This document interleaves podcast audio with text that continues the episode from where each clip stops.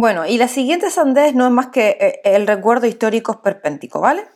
Pero bueno, lo tengo que contar porque dije que esta semana iba a ser los vídeos de este tipo.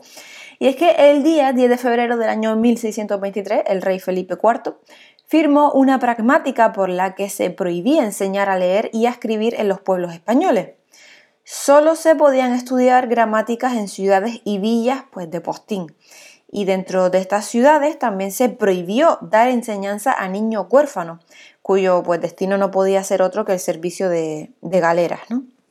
Y todavía nos preguntamos por qué en el siglo XVII y XVIII éramos los más tontos de Europa, así es que digo yo. Bueno, la medida tenía eh, un claro objetivo y es que era recuperar brazos para eh, los, labores agrícolas y los trabajos artesanales.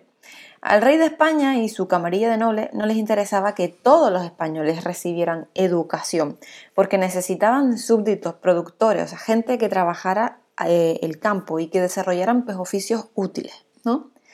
Y bueno, el que más ideas dio fue un cura, mm, el consejero real Fernández de Navarrete, que advirtió del peligro de, que los jóvenes abandonaran la agricultura por las letras.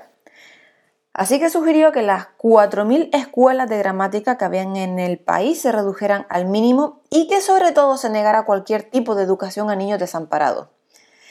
¿Qué quiere decir hijos desamparados?